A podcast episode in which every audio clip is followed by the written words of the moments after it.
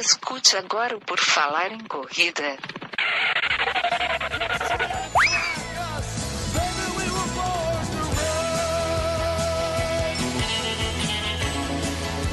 Are you ready to run?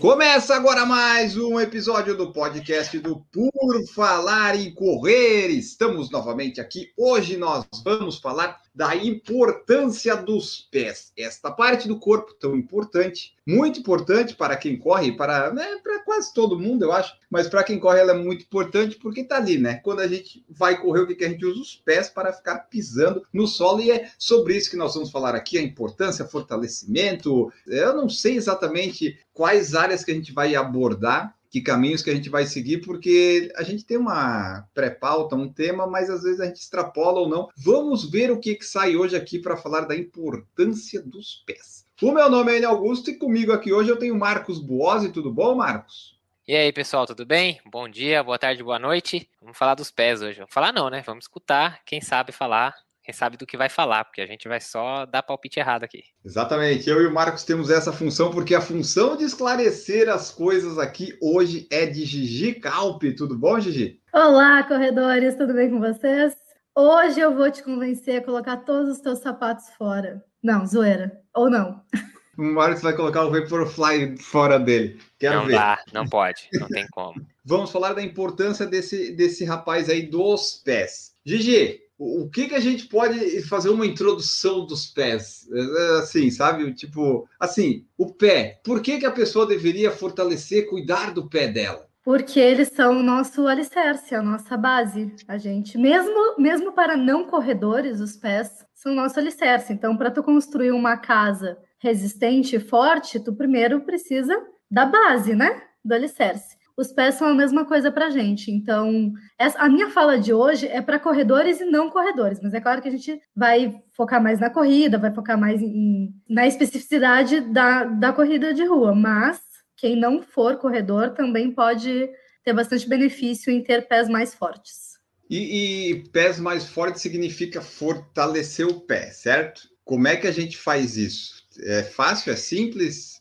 Significa ter pés uh, fortes, livres, móveis, que conseguem impulsionar. Não significa só fortalecimento. É simples, é bem fácil de fazer, não precisa nem ir para uma academia, pode fazer em casa, mas não é tão fácil de adquirir esse hábito, porque vocês vão entender ao longo do podcast que não é só a gente fazer alguma série de alguns exercícios, a gente vai precisar de outros hábitos de saúde para potencializar uh, essa mudança estrutural e de, digamos assim, de estilo de vida. Mas você diz hábitos tipo hábitos alimentares, essas coisas? Não, Não. hábito de posturas. Hábitos de realmente prestar atenção em- na forma dos seus sapatos, no que está usando o dia inteiro e tentar trocar realmente sapatos. É claro que a gente não vai fazer isso de uma hora para outra, tá, gente? Não vou pedir para vocês colocarem fora todos os sapatos de vocês, mas aos pouquinhos ir abandonando os sapatos que aprisionam os pés e que efetivamente causam mal a eles. E, e começar a deixar os pés mais livres, o mais livre possível, além de fortalecer. Então é algo que assim que vai impactar não só aquele momento do treino, mas também o dia todo. Porque o pé, como você falou, ele é o alicerce, mas às vezes a- as pessoas e os corredores, assim, eles não dão tanta importância, né? A pessoa tá correndo lá, ela quer, ah, eu quero perder peso, quero fortalecer a perna, quero fazer tal, é, fazer flexão aqui, fazer não sei o que, o que lá, mas ela esquece da mobilidade do pé e tudo mais, que eu- é no pé que começa tudo, né? Às vezes, não sei se as lesões que às vezes as pessoas têm, se elas podem começar por o pé que vai, o pé é meio bambo lá, não é tão forte, acaba influenciando, né? É, lesão pode começar em qualquer lugar, de qualquer jeito, mas sim, pés ah, que não são ideais, digamos assim, podem influenciar em lesões que às vezes não estão tão próximas aos pés. Então, às vezes, você sente uma dor na lombar, pode ser por causa dos pés, pode ser muitas outras coisas também. Mas sim, pode ser é, é, pés mais fortes vão teoricamente te deixar com o corpo mais forte e aí menos suscetível a lesões. É, a gente não está acostumado a pensar nos pés como sociedade mesmo, não é só os corredores. Porque a nossa sociedade ela cresce com os sapatos. A gente não cresce de pé descalço. Então a gente passa a não sentir mais os pés e a não pensar mais neles. é mais ou menos como se a gente crescesse com luvas. Eu gosto desse exemplo. A vida inteira, é. E aí agora a gente resolvesse tirar as luvas e tentar se escrever. A gente não ia conseguir, porque não está acostumado, porque as terminações nervosas já não estão mais acostumadas a, a, a aquela resposta. Então é um trabalho progressivo aos pouquinhos, ao longo de muitas e muitas semanas, que tu vai conseguindo te readaptar a uma vida um pouco mais descalça. Porque você falou isso aí dos sapatos, é verdade, né? Os tênis que a gente usa normalmente, os sapatos, e as mulheres que às vezes usam sapatos tal, é, geralmente aperta o pé, né? O pé ele nunca fica com os dedos livres ou mais afastados, tá sempre é, embicando assim, né? Nunca. Sapato provavelmente é o primeiro presente de todo mundo, porque quando a gente está na barriga da nossa mãe, ah, é a nossa mãe já ganhou, já ganhou um sapatinho de nenê. Antigamente, assim, na minha época, pelo menos, o sapatinho de nenê ainda era aquele sapatinho de lã, tricotado pela avó. Hoje em dia, a gente é muito comum a gente ver nenezinho de colo, ainda que o nenezinho ele nem engatinha, quanto mais caminhar, nenezinho de colo, ele já ganha um tênisinho, um, um sapatinho um pouquinho mais estruturado, sabe? Um sapatinho de couro, uma coisa mais mini adulto, digamos assim. Da Nike, com o sinalzinho da Exato. Nike. Isso que eu ia falar, tênisinho da Nike, puta, coisa... Uhum, é, é, assim... É fofinho? É fofinho. Mas eu olho, eu vejo isso e me dá uma dor no coração. Tanto que quando o, o, o nenezinho tá, já, já tá no chão, já tá engatinhando, ou tá dando os primeiros passinhos, ele sempre tenta tirar os sapatos. A criança tenta tirar os sapatos, porque não é natural para ela não sentir o chão. O nosso instinto é ficar de pé descalço. É claro que não, não é um problema a gente usar sapatos. Eu, né, eu vou mostrar depois como é que a gente escolhe um bom sapato, mas é, o nosso natural é sentir o pé no chão, porque o contato do pé no chão é que vai dar uma resposta, um feedback para o cérebro de onde o nosso corpo está, se o chão tem alguma, é, alguma coisa que pode machucar a gente, qual é a temperatura que está o solo. Então, todas essas informações elas vão para o cérebro através do, né, da sola do pé. É importante a gente tocar o chão. Ainda mais quando a gente é um nenê que a gente está aprendendo a ter toda essa informação sensorial. É, na verdade, quando você falou dessa questão das luvas, né, fez essa analogia com o uso de luvas, eu não vou lembrar o nome agora disso, mas existe um conceito, não sei o que, que é, mas é um boneco que o pessoal é, alguém uma vez desenhou um boneco em que ele colocou a dimensão dos, das partes do corpo de acordo com a sensibilidade que aquela parte do corpo tem. Você deve saber o nome disso, talvez. E esse boneco ele tem as mãos então, tipo, ele é, ele é, é um formato de, de, um humano, mas ele tem as mãos gigantes, o lábio muito grande também, e os pés são muito grandes, né? É, mostrando que esses são os pontos que têm a maior sensibilidade, maior quantidade de terminações nervosas e tudo mais.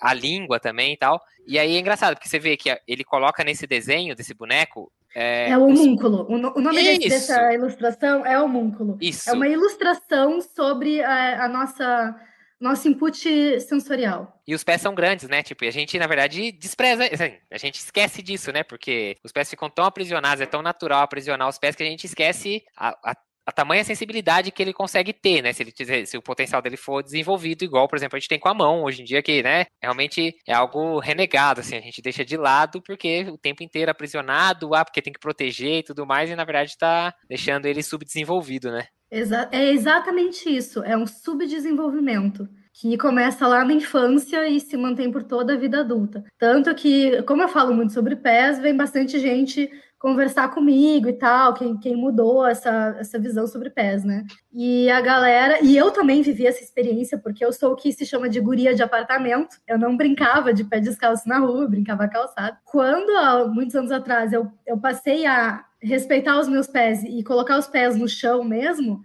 eu não conseguia caminhar de pé descalço na grama, porque tu recebe tanta informação, a tua pele tá tão fininha, tu tá tão pouco acostumado a receber esse input neuronal, que tudo machuca, tudo é estranho, é, dói.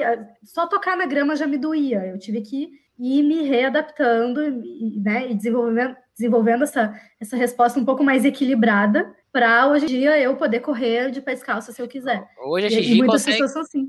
A Gigi pisa na peça de Lego e nem percebe, nem dói. é, isso, aí é uma vantagem. Peça de Lego, eu vou dizer que, olha, todo mundo sente que, que coisinha que dói, hein? Mas ali a, a Gigi falou do bebê, e realmente, né, a- se você vê crianças, bebê, a criança até não sei qual idade, se você olhar ela correndo, fazendo as coisas, você vê que é tudo natural, tá ali bonitinho, como deveria ser as coisas, né? Aí vai passando o tempo, aí vai moldando ela com tênis, com roupas e tal, a criança perde tudo aquilo lá. Mas se você for vendo, é exatamente aquilo ali. Tem corrida, tem cócoras, tem, tem tudo, né? Mobilidade, tem tudo que a gente precisa, que assim, a gente deveria manter. A gente pega e joga tudo isso fora, né? Tipo, não, vamos Exato. colocar o pé dentro do tênis, vamos ficar sentado o dia inteiro, vamos ficar arqueado na frente do computador e, acabar com a, natura, a naturalidade, né? Sabe que a gente tem falado tanto de- dessas coisas que eu tenho medo de parecer assim muito hippie, sabe? Mas é isso, a gente, a gente é extremamente moldado pela nossa sociedade. Muito. é, A gente, a gente vive uma outra vida por causa da sociedade em que a gente está inserido. É impressionante. Quando começa a, a enxergar as coisas, a realidade, sob uma, um viés mais evolutivo, é, é muito bizarro a forma como a gente vive hoje em dia. né? Foi evoluindo, evoluindo, agora tem um. Tá, tá dando uma descida ali, não, não fica bom. É verdade, é. Tu começa, daí começa a usar um tênis e tal, daí depois você vai ver, você passa a sua faculdade, a escola toda, você tá usando tênis, tênis, tênis, você nunca fica descalço em nenhum momento. Aí depois só, né, que a gente vai. Ou não, né? Às vezes a pessoa não vai vendo isso. Quer falar, depende da profissão ainda, né? Por exemplo, assim, a pessoa entra na faculdade de Direito, né? Eu tô falando isso porque, né, conheço pessoal que entrou na faculdade de Direito, aí a partir do terceiro ano da faculdade já tem um monte de práticas, aí a pessoa já começa, de frente de, por exemplo, a gente que fazia engenharia que ia de chinelo pra faculdade, porque era uma várzea, né? Mas o pessoal faz Direito a partir do terceiro ano, sapato, roupa social, então mulher, a mulherada de salto alto, tipo, e assim, salto alto fica apoiado só naquela pontinha do pé, e aí começa, começa a Joanete já também, né? Joanete, sei lá, não sei como é que. E é só acabando com a saúde dos pés, né? É, as mulheres, como sempre, a gente sofre, a gente sofre uma pressão estética muito maior e isso é muito visível nos pés, né? No, no tipo de sapato que a gente usa. Eu fui adolescente que eu ia de sapato para a escola. Hoje em dia, os adolescentes de agora, eles, as meninas elas só usam tênis. Eu, eu vejo assim, tipo, adolescentes que eu conheço vão para festa de tênis. Eu já acho isso o máximo, porque na minha época de adolescência isso era impensável, uma, uma menina não ir de sapato, né? Mas de uma forma geral, sim, a gente sofre uma pressão muito maior. É, eu sei que nesse sentido eu sou super privilegiada de não nunca ter precisado ir de sapato nem para faculdade, nem para o meu ambiente de trabalho, e sempre ter usado tênis, né? Nunca, nunca nem sapatos baixos, mas que, que são sapatos mais formais e tal, nunca precisei, né? É, eu entendo isso, que muitas pessoas precisam ir para o trabalho com um sapato mais formal, porém a gente não vai mudar a sociedade se a gente não mudar a gente primeiro, entendeu? A, a sociedade é a gente. Então, se tu é sei lá, se tu é gerente, se tu tem um cargo alto numa empresa e tu, como mulher, usa sempre um escarpão ou como homem, usa sempre um sapato social de bico fino, qual é o exemplo que tu tá dando para as pessoas que estão abaixo de ti? Que elas também têm que usar o mesmo. Então eu tô falando aqui para pessoas que podem mudar a sociedade à sua volta, né? Se a gente só esperar que a sociedade muda, mude, é que nem quando a gente fala de trânsito, a gente tá parado no trânsito e tá xingando o trânsito. O trânsito é a gente. Então, a sociedade também é a gente. Se tu trabalha em um local que é mais formal, não é como o meu, obviamente, né, de, de treinamento, e tu precisa usar sapatos, vai fazendo pequenas mudanças até conseguir mudar as pessoas à tua volta, porque sem essa, esse esforço, as coisas vão continuar exatamente como elas estão. Eu tenho a, impressão de que daqui a algumas décadas ou alguns séculos a gente vai enxergar esse tipo de sapato como hoje em dia nós enxergamos os espartilhos do século 17 e 18. A gente hoje a gente enxerga que usar espartilho é, é, é algo bizarro, que enfraquecia a coluna das mulheres, algo totalmente que aprisionava os corpos e sapatos, tanto masculinos quanto femininos, também aprisionam os pés. A gente só não enxerga isso ainda. E tem aquele sapato que não é japonês ou oriental usa, sabe aqueles quadradinhos que o pé fica todo. Não tem uns desse aí também? Eu, eu lembro que eu vi uma vez isso em algum lugar, as, as japonesas usam, o pé fica bem lá, assim, bem quadradinho lá dentro. Parece um tamanco de madeira, né? Assim, é, o pé vira um bonsai. É, tem, mas essa prática não existe mais, mas fez Ah, tá. parte da cultura da cultura japonesa durante acho que alguns séculos. Tá. Acho que já faz uns 100 anos ou um pouco menos que não, Ah, tá. Não, é mais praticado. Mas sim, as japonesas amarravam, acho que era só japonês, mas gente, desculpa se eu estiver errada, tá? Eu sei que o Japão acho que fazia isso, mas não sei se outros países também. Amarravam os pés quando eram muito meninas ainda, para o pé não crescer. Exatamente a técnica do bonsai, né? Para o pé não crescer, ele se deformava absurdamente, é muito bizarro, porque isso era considerado uma, um padrão de beleza, né? A mulher fica mais delicada, não consegue é, caminhar muito rápido, então é um, era um padrão de beleza. E aí a gente, na, na, nossa visão ocidental, a gente acha isso absurdo. Mas a gente faz exatamente isso, só que não é, não, não é tão drástico, digamos assim. Porque os pés, eles mudam a estrutura com sapatos muito apertados. A gente também tem os nossos pés deformados por causa do uso de sapatos que é, os homens consideram mais bonitos. Então, a mulher usa um salto alto por quê? Porque isso é visto como um padrão de beleza. A mulher fica mais delicada, fica mais feminina. É exatamente a mesma coisa das japonesas de, de séculos atrás. Exatamente o mesmo. Só não é tão extremo. Mas ainda assim, a gente deforma os pés, a gente sofre, dói pra caramba, e a gente não consegue se ver livre porque é um padrão. Tipo assim, ninguém vai te mandar colocar um sapato, mas tu sabe que tu vai ser melhor vista na sociedade se tu usar um sapato de salto, de bico fino, etc. Será que um dia vão abolir o terno? Pô, não dá pra usar terno no Brasil, gente. Faz 30 graus nesse lugar. É muita camada de roupa pra você usar no verão. É. Concordo. Eu acho um absurdo. Terno e gravata. Gente, pra quê? Esse tipo de. É por isso que eu sou hippie. Esse tipo de, Esse tipo de exigência no calor do Brasil é, é ridículo. Não faz sentido. É. É assim, olhando assim, tu acha, pô, ah, ok, eu até acho que as, eu fiquei bem nas uma ou duas vezes que eu usei, mas assim, é muito desconfortável, tem que, é, tem que ser ocasiões muito únicas e específicas, sabe, para valer a pena aquele sacrifício. Não é, é, é confortável, não Sim, é bom. Eu acho, o pessoal é trabalha todo dia de terno. Nossa senhora, eu só olho e falo, nossa senhora, ainda bem que eu não me enfiei numa profissão dessa que exige um terno todo dia, porque assim, nossa, aqui onde eu moro é um calor, sim, gigante. Aí você passa na frente ali, tem um negócio de justiça do trabalho aqui, um, algumas quadras aqui de casa, você passa ali na frente. Agora não, né? Mas quando tá um monte de gente na frente ali, tipo, aqueles caras tudo de terno, você fala, meu Deus do céu, como é que pode? tipo, não dá. É a mesma coisa, é, é uma cultura, né? E não adianta, não adianta o cara chegar lá de camiseta e bermuda que ele não vai entrar, né? Tipo, não, nem deixam ele entrar no fórum. Tudo bem, nem de calça jeans e uma camiseta, o cara não vai entrar no é. fórum, né? Ah, sou advogado.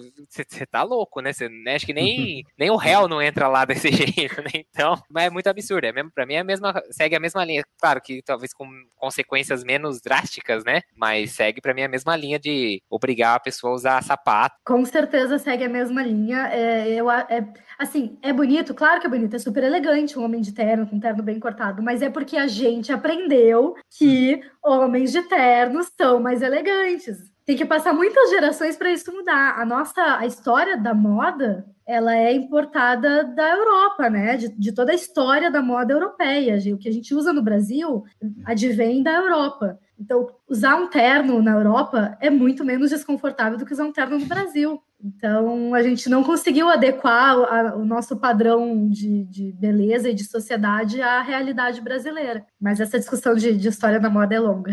É, não é aqui o lugar ainda, né? Mas é isso aí, pessoal. É, eu, eu consigo, quando estava trabalhando presencialmente, eu sempre ia de tênis é um tênis de corrida, aquele da Decathlon tal, né? Não é lá dos mais largos, mas pelo menos era um tênis, não é sapato. E daí, quando eu tô em casa, eu, eu tô sempre descalço. No inverno, às vezes, com meia, né? Porque daí, às vezes, fica muito frio. Mas, no geral, em, é, agora, nesses tempos que não existe mais inverno quase, é descalço e quando sai na rua, geralmente é de chinelo. Porque, assim, ah, né? Só se, às vezes, é um lugar que tem que ir de tênis, shopping, tal, uns lugares que, né? Mas normalmente, assim, eu só uso tênis, estava usando para o trabalho, em casa é o tempo todo descalço para né, essas coisas aí, para não ficar usando, ficar fechando. Antigamente, quando eu era menor, eu, eu gostava de ficar usando até em casa tênis. Daí hoje eu vejo, não, não dá. É tênis só nas ocasiões lá que tem que usar para correr, sabe? Colocou para correr, e daí quando chegou em casa, descalço o tempo todo. É, colocou até um banquinho na entrada de casa, que é aqueles banquinhos que tem um, as madeirinhas embaixo. Uhum. Chega em casa, já arranca o tênis e coloca ali já, e dentro de casa também, que só anda descalço ou, ou de chinelo, né? No caso, ah, vai no quintal, isso. alguma coisa assim, mas é. E a pandemia ajudou muito isso, né? Porque daí, quando trabalhava presencial, acabava tendo que usar tênis. Eu também ia de tênis, mas usava tênis com mais frequência, né? É, pelo menos todo dia ia para de tênis. É, embora muitas vezes embaixo da mesa eu arrancava, tirava o pé de dentro isso. do tênis. Eu uso, eu uso tênis com. Tenho maneira de usar tênis com um elástico no cadarço, né? Tipo, eu tiro o cadarço e ponho o elástico. Então ele é fácil de calçar e descalçar. Então eu chegava, tirava o pé, colocava em cima do tênis, na hora eu só escorregava o pé para dentro do tênis. e Mas agora com a pandemia, treinar só descalço melhor coisa que tem, treinar força, né? Esse tipo de coisa assim, só descalço. Eu já até coloquei um videozinho no, no Stories mostrando, eu tava fazendo um, um afundo unilateral, então ficava um pé em cima do caixote. Você vê o pé, ele fica o tempo inteiro, assim, tipo, trabalhando pra lá e pra cá, pra lá e pra cá. Assim, você vê que ele tá fazendo aquele monte de ajuste para que, né, manter o equilíbrio e tudo mais. E que se você coloca dentro do tênis, obviamente que isso fica comprometido, né? É, o que, que acontece quando a gente coloca tênis? Quando eu falar em calçado é tudo, tá? Tênis, sapato formal, é qualquer coisa. Porque todos os calçados eles vão fazer isso em algum grau. Alguns vão fazer muito, outros vão fazer um pouco menos. Ele restringe. Qual é, qual é a diferença dos sapatos de um sapato minimalista, um calçado minimalista, para todos os outros que a gente conhece? Os calçados tradicionais eles restringem muito o espaço entre os dedos. Então os nossos dedos eles ficam apertados. É claro que um sapato bico fino ele vai apertar muito mais, porque não sei se vocês notaram, mas o formato do nosso pé não é um triângulo como um sapato de bico fino, não é? Ele é mais como um um retângulo, né? Uma coisa um pouco mais quadrada. Então, a ponta, a ponta afunilada destrói o espaço entre os dedos. A gente vai ficando com, com o formato cada vez mais apertado. O nosso natural é ter espaço entre todos os dedos e ainda mais entre o dedão. O dedão, ele, geral, ele deveria apontar para frente ou levemente para fora. E o que é mais comum de ver é ou apontar para frente ou ainda mais comum apontar para dentro. E aí que vai nascendo o joanete, por exemplo, como o Marcos, Marcos comentou. Joanete é uma, do, é uma doença, uma condição adquirida, adquirida de sapatos. Não, não é natural do nosso corpo desenvolver joanete. Além disso, os tênis dão muito suporte na parte do calcanhar, Fora salto, que mesmo os calçados masculinos sempre tem um pouquinho de salto. Nunca é um drop zero, né? Um, calçado formal nunca é um drop zero, tênis menos ainda. Então ele não deixa o pé trabalhar como ele deveria. Calçados minimalistas, eles vão ter o cabedal muito mais amplo. Por isso que quando a gente olha um calçado minimalista, que não é muito comum,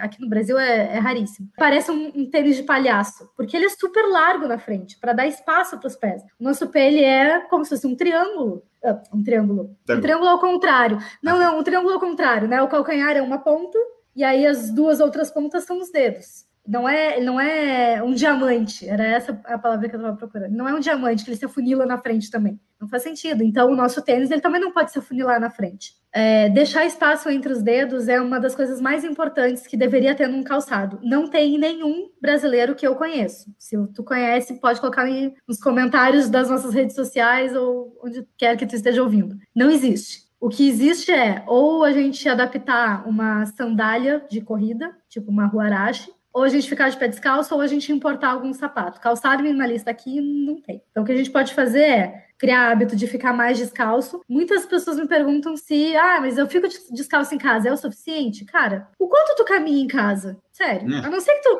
more numa mansão, tu não caminha quase nada, né? Tu levanta do sofá ou da, do, da mesa do, do, do, da cadeira do escritório, vai até a cozinha e volta. Isso não é nada. Isso não é o suficiente para fortalecer os pés. É melhor do que estar tá calçado? Óbvio, qualquer coisa é melhor do que zero, mas não é o suficiente. Se tu tiver um calçado minimalista e tu ficar com ele o dia inteiro, isso equivale a um, um, fortalecimento com exercícios mesmo. Já tem estudo publicado mostrando isso. Pode usar só minimalista ou pode fazer fortalecimento. Pode escolher entre os dois. Fora isso, tentar ganhar mobilidade nos dedos e no tornozelo e ganhar mais estabilidade na parte do meio do pé, que é o metatarso. Você falou aí desses fortalecimentos aí, dessas flexibilidades. É, então, a parte mais importante do pé, essa parte do meio e o tornozelo seria para ficar com o pé firme, é isso? Não, todas as partes são importantes.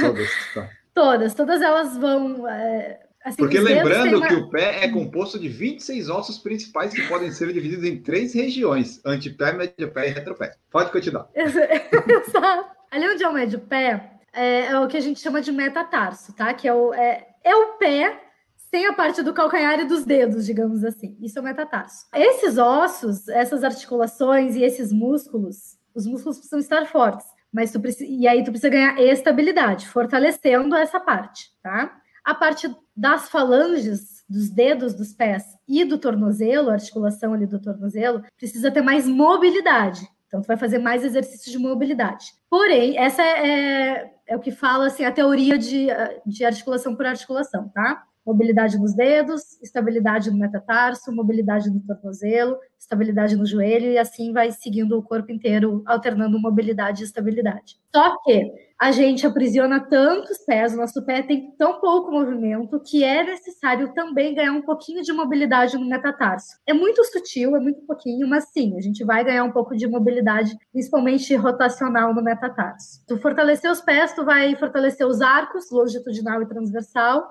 e os músculos intrínsecos e extrínsecos do pé. Como é que a gente faz isso? Exercícios muito fáceis lá no meu Instagram. Vai lá no meu Instagram, procura, tem vários posts com vários vídeos de exercício para os pés. Tu pode fazer isso assistindo a tua série do Netflix. Alguns tu tem que fazer em pé, porque tu precisa do apoio do, do corpo, né? Tu estar em base bipodal. Outros tu vai fazer sentado mesmo. Uh, alguns em pé tu vai tentar elevar o arco plantar, é, o arco como é que eu vou explicar só no podcast, né?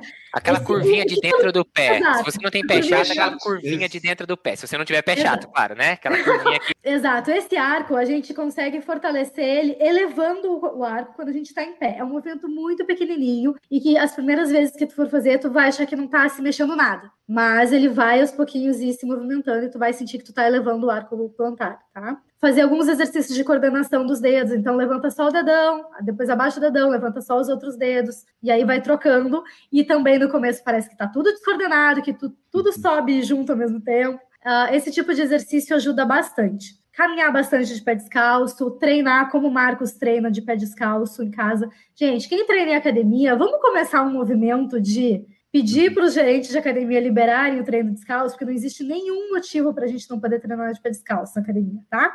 É uma educadora física que está falando isso para vocês. Não existe motivo. Pode treinar de pé descalço. É que algumas academias ainda têm a regra de treinar calçado, mas é uma convenção social somente. Caminhar bastante, tentar trocar os, os sapatos, pelo menos os que têm bico fino, para um bico mais quadrado ou mais redondo, tá? Porque isso a gente tem como opção mesmo aqui no, no, em qualquer loja, as marcas nacionais têm opções que são redondas, pelo menos isso. Para as mulheres tem uma dica muito legal que é usar mule. Em vez de usar aquela sapatilha, quem não usa salto, tá? Mulherada usa muito sapatilha de bico fino, que é um sapato assim mais formalzinho, mas que não tem salto. Troca por mule, porque daí todo momento que tu sentar, que tu parar, que tu for é, é, para a cadeira do escritório, tu tira o mule, e aí tu deixa os pés libertos, como o Marcos faz tirando o tênis. Então, esse tipo de, de truque ajuda um pouco. Uh, e tem alguns exercícios de mobilidade mesmo, é, manipulando os pés. Com, a, com, as tuas mãos, tu vai manipular os pés para ir abrindo espaço. Além disso, é, existe um espaçador de dedos que é bem comum lá na gringa, que tu coloca entre os dedos, que é parecido com o que as mulheres colocam para fazer pedicure. Fica separando os dedinhos, assim. É isso que é eu ia falar, vai. Toca aquelas Isso, é uma, é uma espuminha que a gente coloca para o esmalte não borrar. Tu pode usar aquilo ali, ou tu pode enrolar uma meia entre os dedos. Qualquer coisa que aumente o espaço entre os dedos já vai funcionar. E uma aí caneta. tu fica lá. Uma caneta é muito pouco, né? Uma... Gente, o teu pé é tão apertado assim que uma caneta vai separar os dedos? Não, colocar uma caneta em cada dedo, pô. Não? É, acho que uma meia é um pouquinho mais confortável, porque tá vai aumentar o espaço, mas não, não é tão duro. Talvez uma caneta funcione, mas acho que uma meia é, mais confortável. E aí tu fica com isso uma, duas horas do teu dia, tu vai te acostumando, vai, vai ficar tranquilo de, de estar com os dedos mais espaçados. E aí tu vai ver que os teus pés vão, aos, ao longo dos meses, vai ganhando mais espaço. A ponto de os teus calçados mudarem. Porque eu, quando eu comecei toda essa, essa, minha trajetória com os pés, eu também tinha sapatos tradicionais. Eu também tinha um escarpão para de vez em quando sair um pouco mais arrumada. E eu perdi os sapatos porque não me cabe mais. Eu não consigo mais colocar um sapato tão com, com bico tão fino. Eu tenho dois pares de sapato de salto hoje em dia, tipo uma sandália e um sapato de inverno. Eu não lembro a última vez que eu usei, porque, né, pandemia. E eles têm que ser redondos, porque se for fino, eu não aguento ficar em pé no sapato. Por quê? Porque a gente ganha espaço. A gente ganha força, tu vê que o pé, ele até parece mais gordinho, porque ele tá mais hipertrofiado mesmo. A gente ganha, ganha massa muscular nos pés. É, é pouco, é sutil, mas se tu fotografar um antes e depois, dá para notar a diferença. Se olhar na sola, tem até os gominhos, six pack, sabe? Os, os gominhos, igual do abdômen, entendeu? Fica trincado, o pé fica trincado, velho. É, tem que trabalhar muito o pé ali, ó. Dá até gominho no pé. É o único lugar, o único lugar que eu tenho gominho. Não, mas ó, esse negócio do pé, ele vai espaçando. Uma coisa que eu percebi, sei lá, talvez há uns oito, sete, oito anos atrás, até um pouquinho menos, eu costumava bem, de uma maneira bem recreacional, jogar tênis. E tênis para jogar tênis, eu não sei se vocês já usaram algum tênis específico para a prática de tênis. Assim, primeiro que o bicho é um, é, ele é uma, imagina um, ele é muito duro, muito resistente, porque você arrasta muito o pé no chão, né? Tipo, você tem muito atrito, você pega uma quadra, por exemplo, quadra dura, ele você, realmente você vai lixando o tênis, né? Você vai gastando ele, então ele, ele é muito duro, ele é um tênis que traz bastante estabilidade, o solado dele é completamente chato para não marcar a quadra também, e ele tem que trazer bastante estabilidade, porque tem muita mudança de direção e tudo mais. E eu usava tênis, de jogar tênis assim, normalmente, até durante o dia eu já usava. E aí, depois comecei a correr, fui diminuindo, fui diminuindo, parei praticamente, e sei lá, devia fazer uns tá, perto de dois anos que eu não, não jogava tênis. E aí, no final de semana, um conhecido me chamou, falou: Ah, vamos, vem, ele mora num condomínio, falou: Vamos aí, tem a quadrinha que inaugurou aqui, vamos jogar uma partida. Eu, uhum. igual a gente falou, praticamente não consegui colocar o tênis e jogar tênis, porque ele é,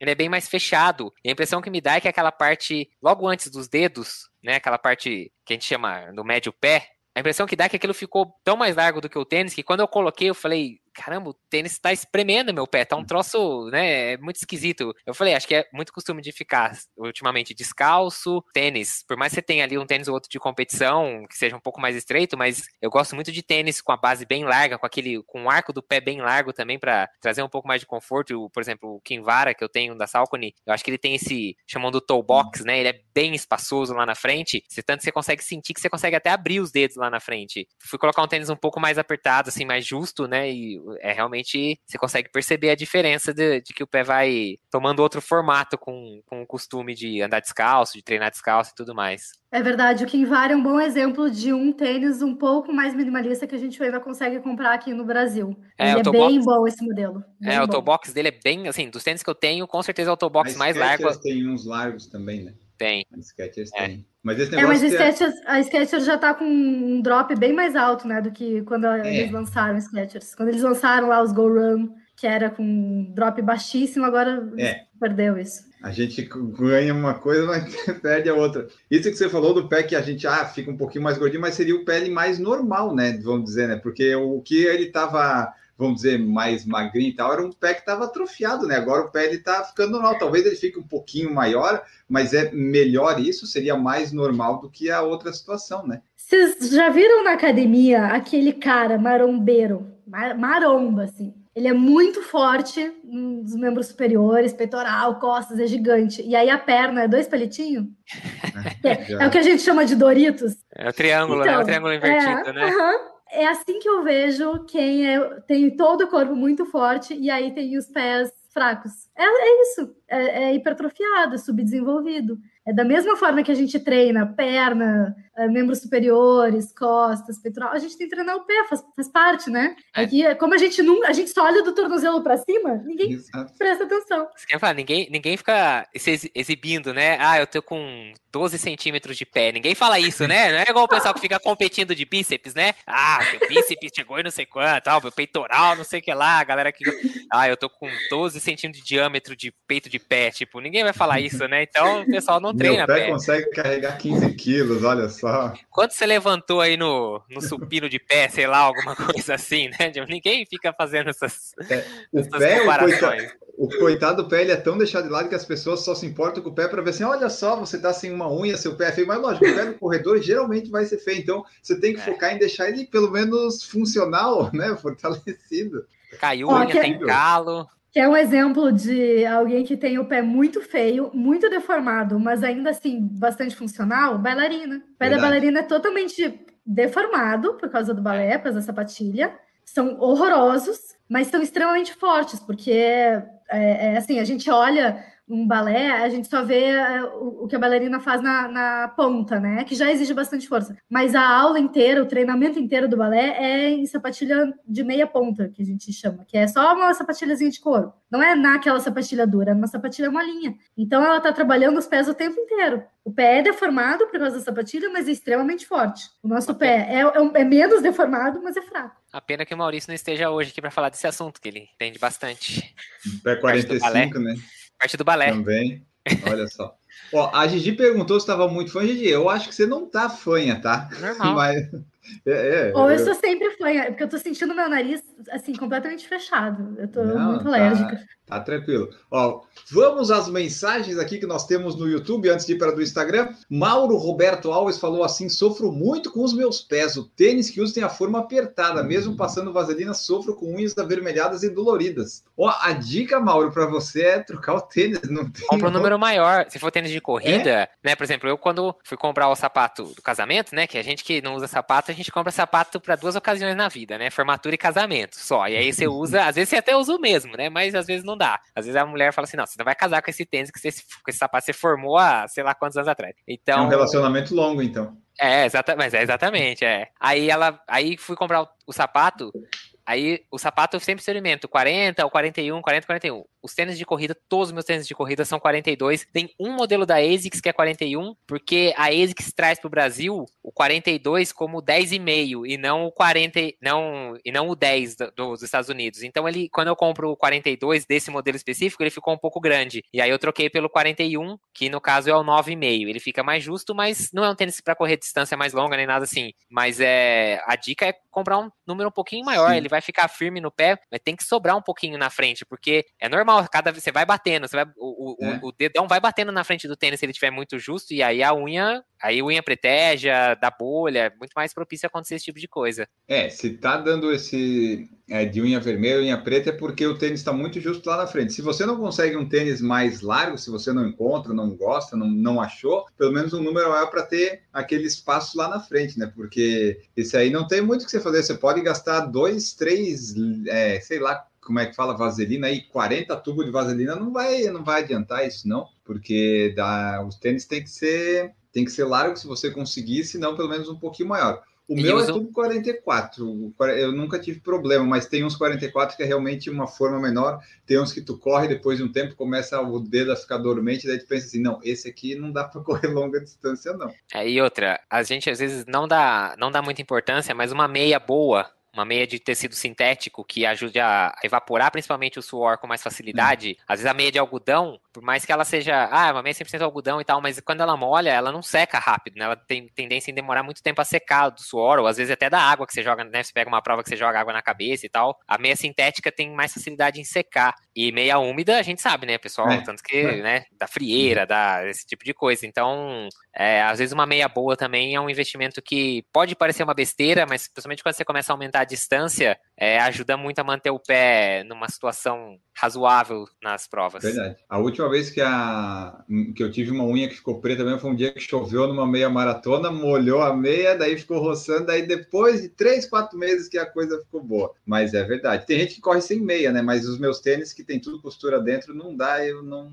não consegui ainda. É, eu já consegui correr uma vez uma meia maratona sem meia, porque é, na verdade era um triatlon e aí choveu muito e a minha meia encharcou na, no pedal. E quando eu cheguei pra correr, a meia tava tão encharcada, mas tão encharcada que eu falei, "É, acho que é melhor eu correr só com o tênis, porque, né, já Aí eu coloquei o tênis, falei, vou tentar correr um tanto. Minha esposa tava com uma meia reserva na mochila, na- assistindo. Eu falei, qualquer coisa eu peço pra ela jogar a meia pra mim. Mas eu- aí eu consegui correr, dessa vez não deu bolha nem nada, mas a meia molhada é muito ruim, né? Você tem a impressão que você tá correndo com, um, sei lá, um pedaço É, de pedra ruim. pendurado na ponta do pé, fica pesado, fica roçando, é, fica bem ruim. Maurício Geronato, que não pôde estar presente por causa da internet, perguntou aqui para Gigi se correr de Havaianas é bom para os pés. Se colocar a tirinha atrás, fica bom, né, Gigi? É, então, me, me perguntam mais sobre caminhar, né? Porque todo mundo caminha de chinelo, né? E aí acha que isso já substitui ah, a caminhada descalço. Para a caminhada, a biomecânica muda completamente se tu tiver de chinelos, se tu tiver de pé descalço. Então tem que ser de pé descalço para fortalecer os pés, tá? Até a Mas caminhada? ainda, sim, até a caminhada. É só tu olhar para baixo, tu caminhar de pé descalço e de chinelo, como tu, como os teus dedos tendem a segurar o chinelo.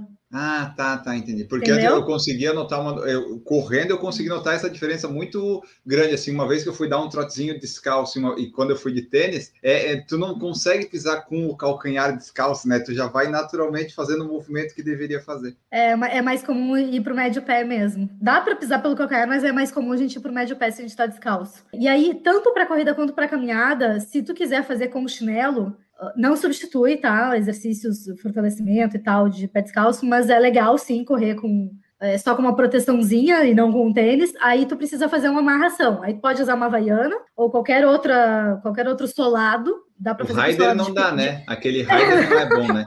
É isso que eu ia falar, põe um rider do Neymar, tipo, de jogador de futebol, que aí você não Fica fica, segurando, perto. você não fica segurando com, a- com os dedos lá na frente, né? Ele já é aquela tira em cima, já vai dar bolha, mas pelo menos não força os dedos. Eu tava falando do solado. Ah, tá. Dá pra fazer até com solado de, de pneu, né?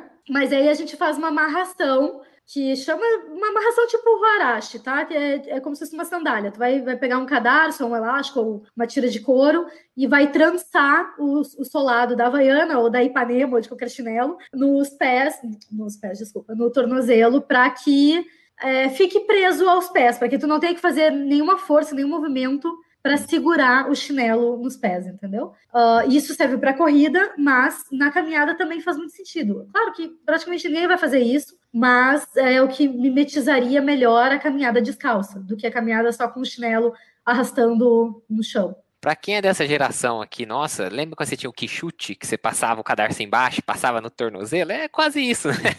Aquele cadarço Exato. que tinha, sobrava dois metros para cada lado do cadarço, você ficava dando volta e volta e volta até você conseguir amarrar, então era mais ou menos isso. Olha, se a gente combinar de todo mundo fazer isso, eu acho que a moda volta, porque a moda dos anos 90 tá toda aí.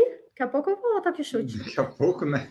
Porque quem já tentou, assim, às vezes, ah, tá na praia, tá em algum lugar e precisa correr para fazer alguma coisa com, o chine... com a Havaiana, você vê que é difícil. Às vezes, às vezes você perde o chinelo no caminho, você tem que correr para pegar lá alguma coisa, o chinelo ficou e você não vai porque tem que coordenar muita coisa junto, não dá. Olha, eu sempre falei que eu sou uma pessoa que eu não sei caminhar de chinelo. Eu prefiro amarrar ou caminhar de tênis ou de pé descalço, porque eu tiro o tampão do dedo, que eu vou caminhando baixinho e a havaiana se dobra e eu tiro a tampa do dedão.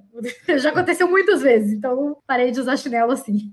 Bruno Alexandre falou: Cheguei aqui na live, não corro, mas estou viciado no podcast de vocês. Deus me ajude a começar a correr. Espero que ouvindo o podcast você se empolgue. Tem a Gigi lá que você pode seguir, que ela tem várias dicas para você começar a correr com segurança. Mas se você não quiser começar a correr, continua ouvindo o podcast pelo menos, tá? Garante, pelo menos essa parte você garante aí, que é bom, é vício nesse podcast, é uma coisa boa da pessoa ter. A Flávia falou que trabalhou mais de 33 anos de salto, hoje tem problemas e tem joanete. É, então. Nome científico é Alux Valgus, que é tipo aquelas magia do Harry Potter, né? Alux Valgus. É uma maldição, a maldição do Jonete. Nina Zero também está aqui. Bruno Alexandre falou: correr descalço é melhor para não machucar o calcanhar? Se tu tem ah, dor no calcanhar ou dor no joelho, provavelmente um ataque pelo médio pé vai fazer mais sentido para ti, tá? Mas não é errado aterrissar primeiro com o calcanhar e fazer o, o movimento de mata-borrão. Isso não é Mas errado. descalço Existem- é quase impossível tu pisar com o calcanhar, né, Gigi? Tem corredor que pisa com calcanhar. Assim, empi- vou, vou falar assim, empiricamente, eu acho que corredores muito leves podem pisar tanto pelo calcanhar quanto pelo médio pé, tá? Corredores mais pesados, na minha percepção, na minha experiência, tendem a, se for descalço, se for com tênis muito baixinho, tipo minimalista, tendem a pisar mais com o médio pé. Mas isso não é baseado em evidência. O que a gente tem de evidência até agora é que os- as duas entradas no solo são corretas e, tipo, tem corredores de todos os tipos, tanto amador quanto pro, e não, meio que não faz diferença. O que vai mudar é a incidência de lesão de, de cada estilo de, Uhum. de pisada, tá? Mas tem, tem Mas muito mais pode- relação,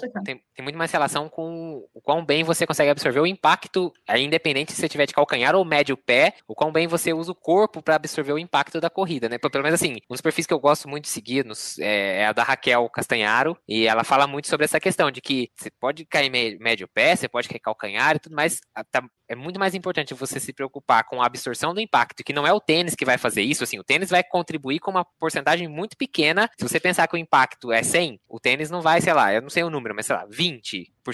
Os outros 80 tá na musculatura da sua panturrilha, tá no seu tendão no calcânio, tá no, em um monte de outras coisas. E que então, na verdade, tem muito mais importância você evitar cair com aquela frenagem com o pé, né, tipo, dar aquela pancada, do que, e aí não importa se é médio pé, tanto que a gente tem hoje em dia na elite, a maioria dos corredores ainda corre, ainda não, né, porque ninguém tá tentando mudar, só tô falando, é, mesmo com essa tendência das pessoas terem essa tara por usar, por correr com o médio pé, você ainda vê a elite hoje em dia predominantemente correndo com o calcanhar, né?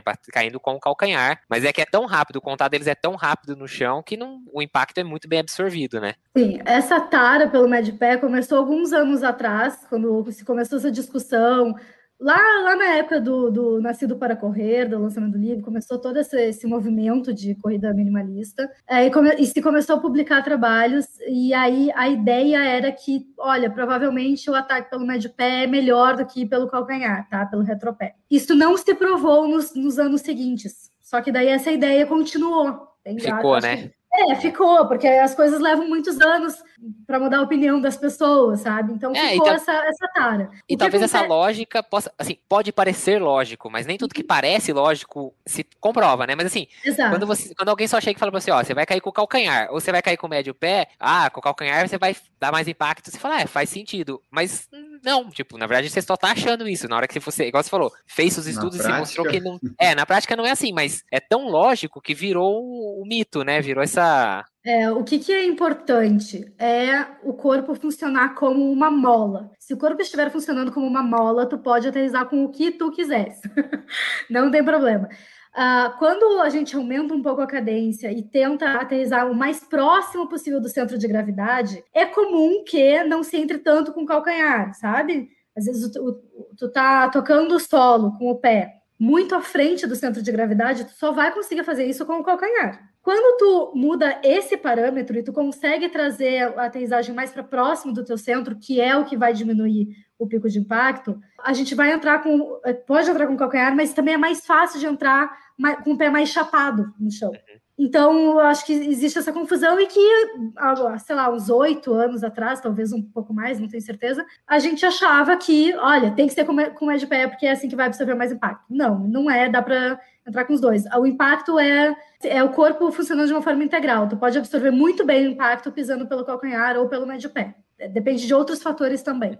É, sabe, eu corria sempre pisando com o calcanhar, calcanhar mesmo, mesmo, mesmo. Aí, em 2015, eu tive a lesão no menisco, e daí em 2016 eu resolvi, não, vou mudar o meu jeito de correr. Aí eu comecei a correr. Eu não sei exatamente se eu piso com o médio pé, mas se é com calcanhar, não é como era antes. E daí eu notei que pelo menos o meu joelho não reclama mais. Comecei a ter outros problemas, né? Eu tive. O que, que eu tive? Eu tive no tendão, eu tive no peito do pé, tive, tive todas as, lesões que poderia ter no pé naquela adaptação. Mas agora eu me sinto melhor. E quando eu tento, às vezes, pisar com o calcanhar só para ver como é que era, eu assim, nossa, que coisa estranha que eu fazia antes. Parece tão antinatural, sabe? Mas eu é. tive que fazer essa adaptação. Eu fiz até errado, eu acho, porque eu tive todos os tipos de lesão no primeiro semestre de 2016, mas agora eu não consigo mais correr do outro jeito que eu corria, sabe? Agora é só com o. Não sei se é médio pé, mas pelo menos não era com o calcanhar do jeito que era antes, que era assim. Uhum. É, a gente é, brinca eu, de falar eu... assim, você escutar, né? Tipo assim, corre mais em silêncio, tipo, tá, tá muito barulhenta a sua corrida, né? Tipo, parece que você tá dando umas pancadas no chão toda vez, né? Não, não também, talvez isso não, não queira dizer nada, mas a gente fala, não, corre mais em silêncio, tenta fazer menos barulho que você vai, como se fosse um, um indicador de que você tá absorvendo bem o impacto, né? É, o barulho, mas o barulho é, é um ótimo indicador do impacto mesmo.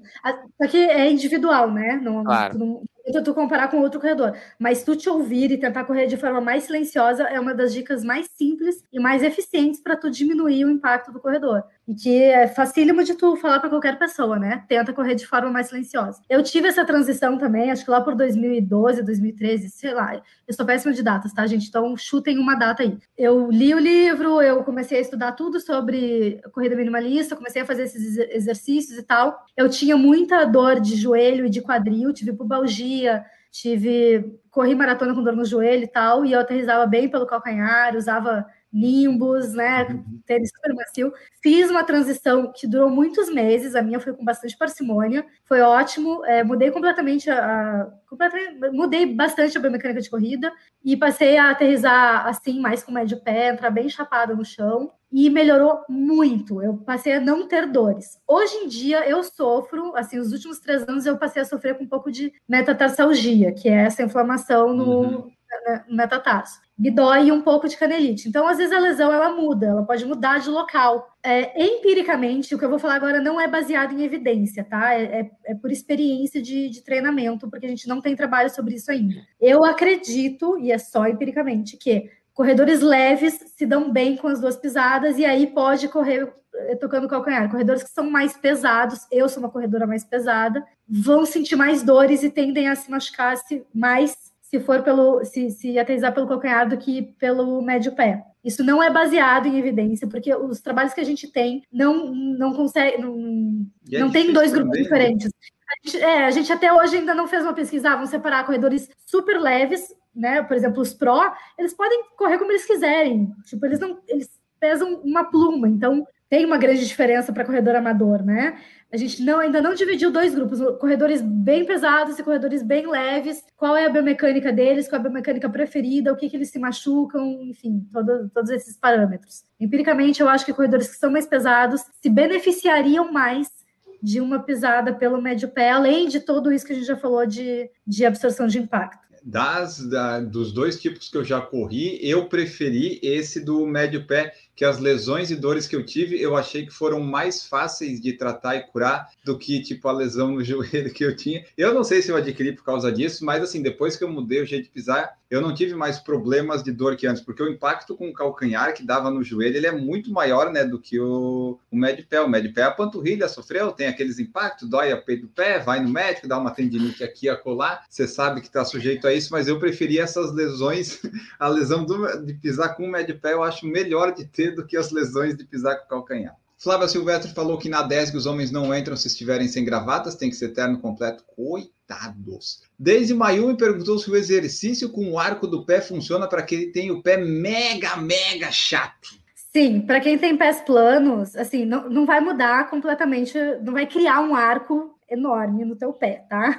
O teu pé vai continuar plano, mas ele vai, a gente vai conseguir criar um, um mini arco e ele vai ser funcional. O problema não é ter pé plano, é ter pé plano que não é funcional, tá? O pé plano, ele, ele se for um pé fraco, isso é um problema, mas se é um pé plano estruturalmente plano, mas que é forte, tá tudo bem, vai ser um pé saudável. Eu lembro que eu, eu não sei se eu ainda tenho, mas de, qu- quando eu era criança falaram que sim, eu usava umas palmilhas para o pé não ficar tão chato, sabe? usava palmilha para o pé deixar de ser chato. E daí eu me lembrei que tem uns lugares aí, umas lojas que vendem palmilha para os corredores para corrigir, para ajudar. Isso aí é para ganhar dinheiro do pessoal que quer perder dinheiro, né? É, digamos que 5% dos corredores que usam palmilhas realmente precisariam de palmilhas e durante um período transitório, digamos assim. É, é algo que não é para a vida inteira, é, é, faz- é para fazer parte de um programa de fortalecimento na fisioterapia ou no treinamento físico, para ele depois deixar essa palmilha. É muito raro alguém realmente precisar de palmilha a vida inteira, tá?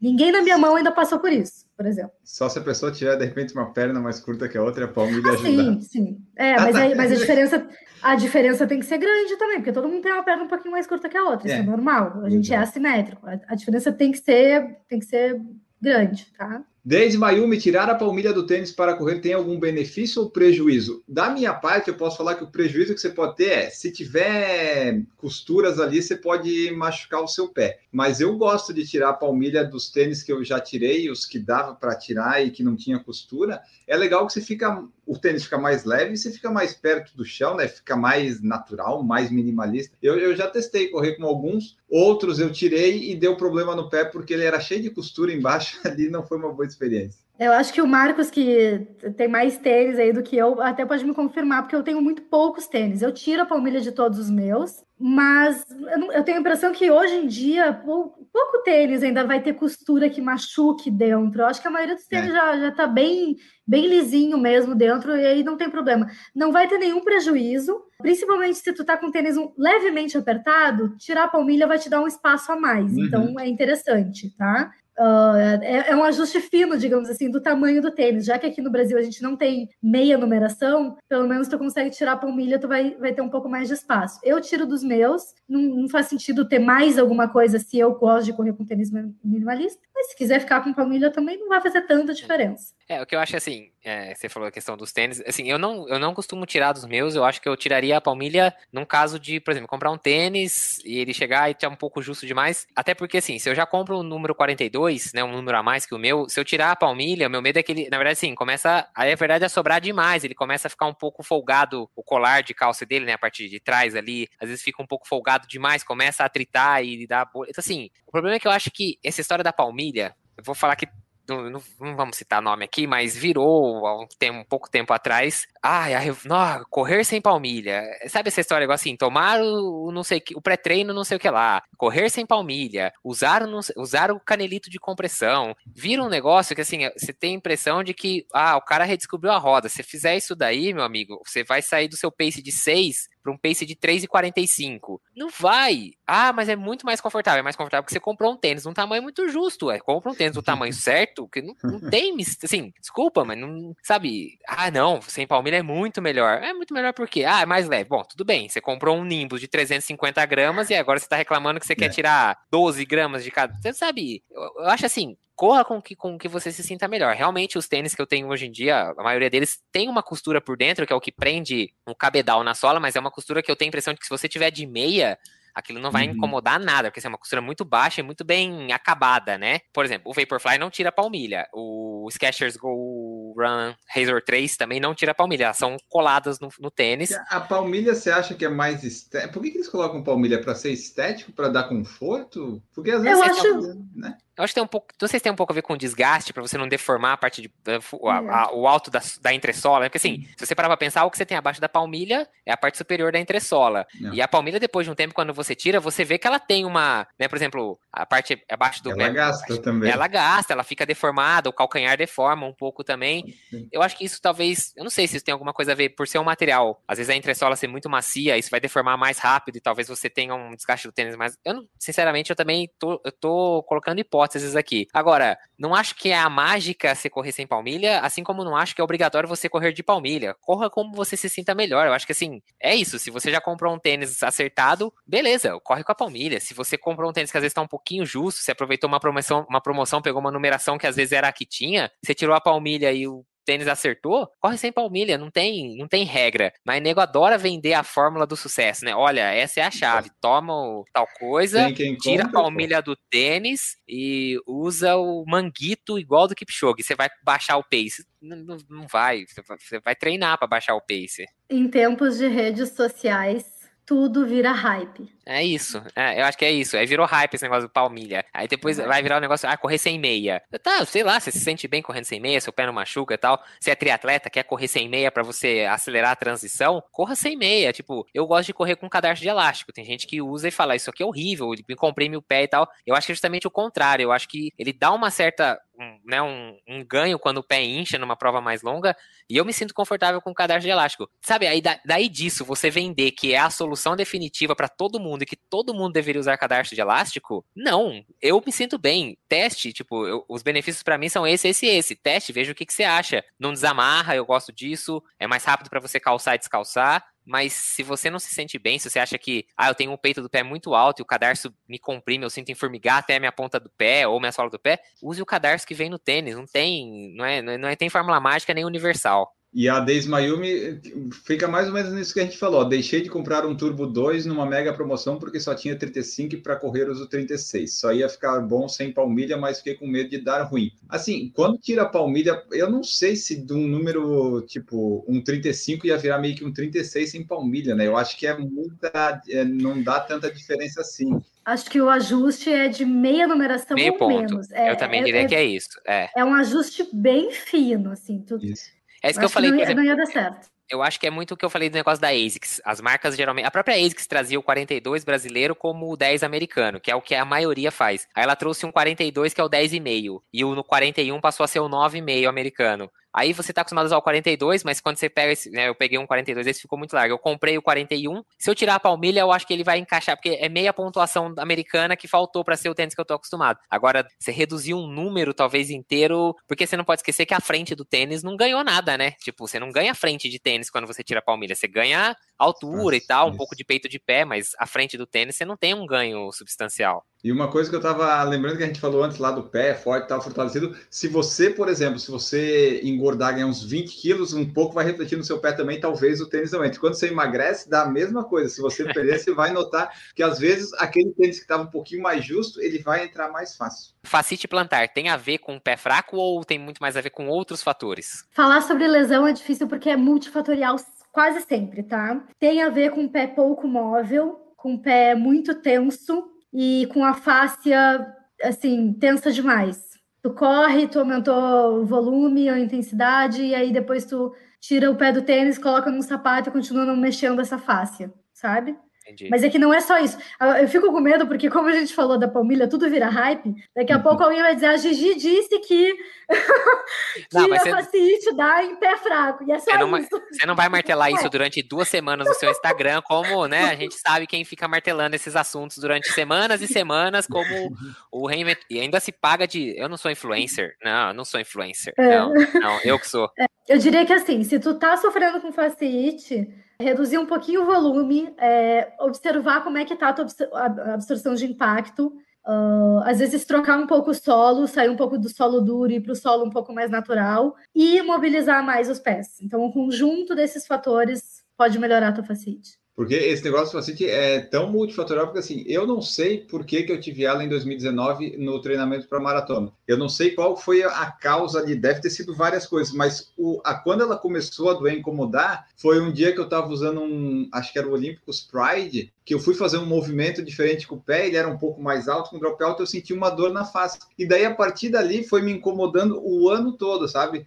O Olympus Pride me traumatizou, porque foi ele que deu início à minha facite. Olha, uh, lesão é isso, tá? É sempre multifatorial. E, e as lesões na corrida, elas estão muito mais relacionadas a um manejo errado de treinamento do que tênis ou outros fatores. Um monte de coisa influencia, mas Canelite, por exemplo, quase sempre o treinamento da pessoa tá assim, uma bagunça, a pessoa saiu do zero para os 10K em dois meses, sabe? Mas a facite, o que eu vou falar agora de novo, eu, eu baseio as minhas falas em o que a gente tem de evidência, e aí quando não tem evidência eu aviso também, tá? Então o que eu vou falar agora é de experiência de treinadora, não é baseado em evidência. Para especificamente a facite, eu já vi muitos casos de facites de, só de ter trocado tênis, a pessoa estava com treinamento muito parecido, muito corretinho, tava tudo direitinho, não tinha sobrepeso, trocou o tênis e começou a dar facite, ela parou de usar esse tênis, eu não lembro nem o modelo, tá? Não tô querendo esconder, é algum tênis, parou de usar, a facite foi embora, tá? E eu já vi gente que tentou tratar a facite de todas as formas possíveis durante mais de ano e só curou usando um tênis que eu detesto,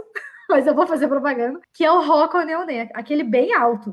Eu não sei explicar por quê, mas eu já vi duas pessoas, assim, sofrendo com facite e aí é, usaram o Roca e sumiu, tá? Não sei explicar por quê. Só vi isso com esse tipo de lesão, nenhuma outra eu consigo fazer alguma correlação. E é baseado só em experiência de treinamento, tá? Não, a gente não tem evidência sobre isso, mas fica aí conhecimento. Pode colocar no podcast. Gigi afirma: Rocco Neoné é o tênis para resolver facite plantar. Pronto, pode pôr aí, é. Enio. Vai esse vai ser o teaser, ô editor. Esse é o teaser. Vai atrair ouvinte, vai atrair clique, pode colocar aí, pode porque é a Gigi, que aí tá embasado. Marca a roca, marca a roca no negócio e ó, Enio, é pras cabeça aí. Daqui tá, a pouco tá chegando um monte de roca aqui em casa, que é um tênis que eu não uso.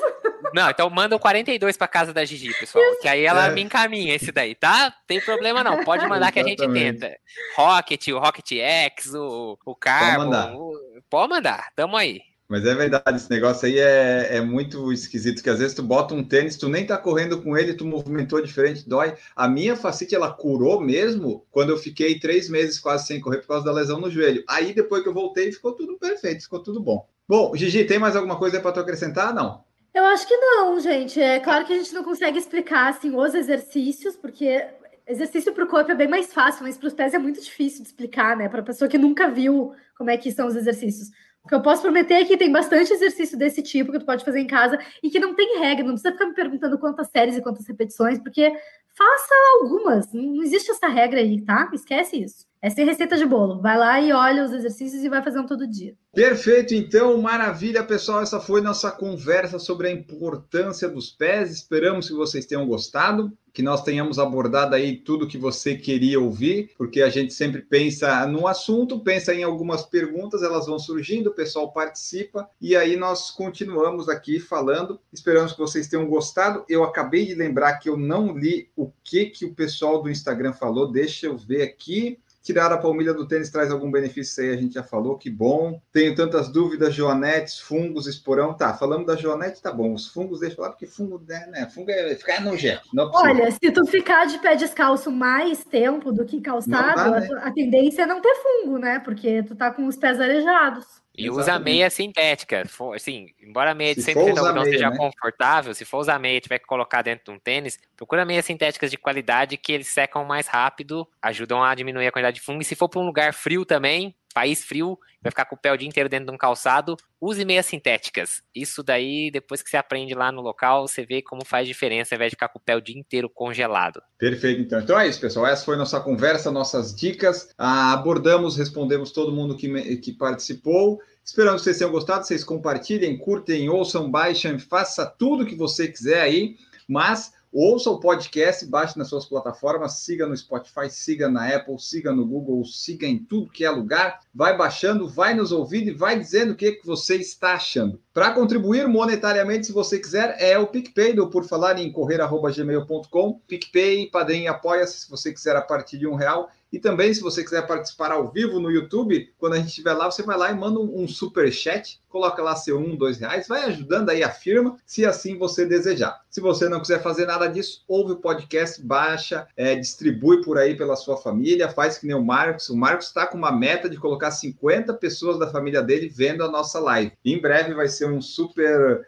super anúncio aí, vocês, é, quando acontecer, vocês vão saber no podcast também. Feito isso, dado esses avisos, recebendo aqui os aplausos e os elogios do pessoal no YouTube, dizendo que foi muito bom e foi ótimo, nós vamos ficando por aqui, vou me despedir dos meus convidados. Lembrem que quando a gente começou o PFC Debate éramos seis, hoje fomos três só aqui, mas conseguimos ajudar vocês bastante. Newton está com problemas em Portugal, Carlos está no fuso horário da Alemanha, Maurício ficou sem internet, mas nós três aqui conseguimos. A Gigi, né? Vamos, vamos ser bem sinceros. A Gigi conseguiu suprir aqui a necessidade da informação. Roconeone cura facite plantar. Bom, Marcos Boazzi, muito obrigado pela sua presença. Deixa aí teu tchau e valeu. Valeu, pessoal. Valeu, Gigi, por trazer aí uma hora e 17 de falar sobre pés, né? Quem diria isso? Quando a gente começou o podcast, estava arriscado durar cinco minutos, que só tava eu e o Enio aqui. Então, valeu, pessoal. Quem quiser me seguir, procura lá no Instagram, marcos.boose. Quem quiser procurar no Strava, é Marcos sem o ponto no meio. É isso aí. Procura lá, manda uma mensagem, vamos conversar. Valeu. Isso aí, a conversa chega ao fim, Gigi Calp. Muito obrigado pela presença e pelas informações. Tchau. Corredores, muito obrigada por hoje. É, espero que eu tenha convencido vocês a trocarem os sapatos muito apertados. Comecem a procurar sapatos que deixem mais espaço para os pés. A trocar alguns hábitos diários de saúde vai fazer muita diferença.